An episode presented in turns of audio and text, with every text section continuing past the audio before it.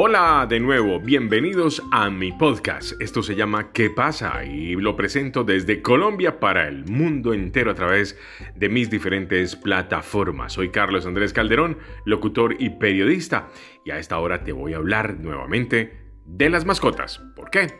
Escogemos el tema de las mascotas porque infortunadamente no podemos pasar todo el tiempo que nos gustaría con ellos. El trabajo, los estudios, las obligaciones familiares hacen que muchas veces el amigo de cuatro patas esté solo en la casa durante horas. Si usted enriquece su hogar con estímulos, usted podría mantenerlo ocupado hasta que llegue a la casa. Le voy a explicar cómo entretener la mascota si se queda sola. Tomen notica. Primero que todo, los juguetes interactivos o los rompecabezas. Esos son una opción estupenda. Hay uno que me gusta mucho que se llama Kong, uno de los juguetes más populares, porque tiene un orificio que tú puedes rellenar con su propia comida o con galletitas, con snacks. Con eso lo que tú haces es estimular la mascota para que busque dentro del orificio lo que más le gusta la comida o la galletita.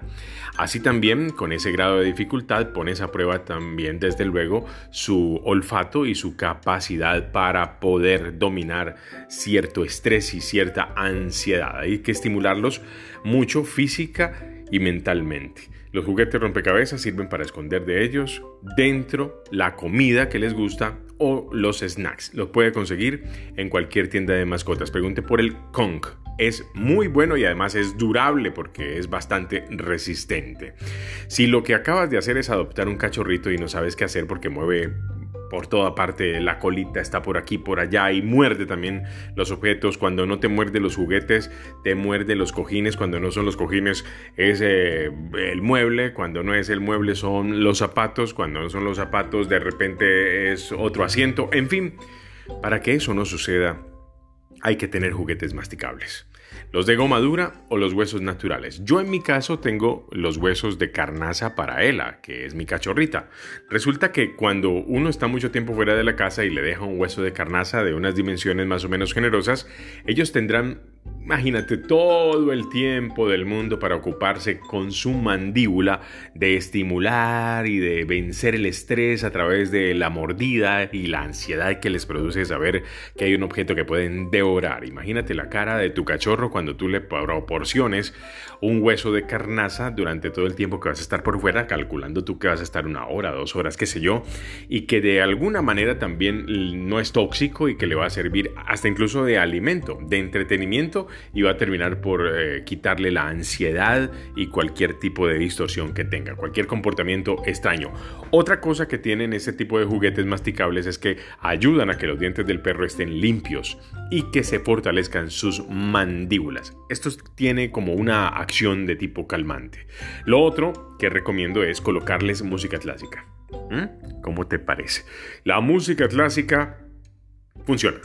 Funciona muy bien porque los perros y los gatos les gusta escuchar también, estimularles el oído. Recuerda que el olfato y el oído es lo que tienen más desarrollado y esto de los instrumentos de cuerda o el piano da muy buen resultado.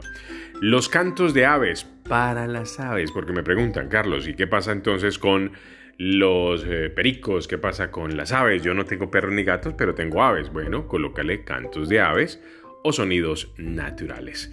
Si lo que haces tú es pasar la mayor parte fuera del día eh, de, normal de tu trabajo, lejos de casa, pues deberías considerar darle a tu mascota también un compañero de juegos. ¿Por qué no? Adopta otro cachorrito que sea compatible obviamente con tu mascota para que entre los dos se acompañen y el carácter sea un poco más tranquilo. Les quería hablar de mascotas y unos tips especiales que también pueden consultar en la página de arroba mascotall. Mascot All, recuerda tú, para que aprendas un poco más del mundo canino felino y de las aves, ¿por qué no? Que también son nuestras mascotas en casa. Eso es que pasa con un tema bien interesante. Cuando hablamos de mascotas hablamos de compañía, cuando hablamos de compañía hablamos de un ser querido, nuestros peluditos.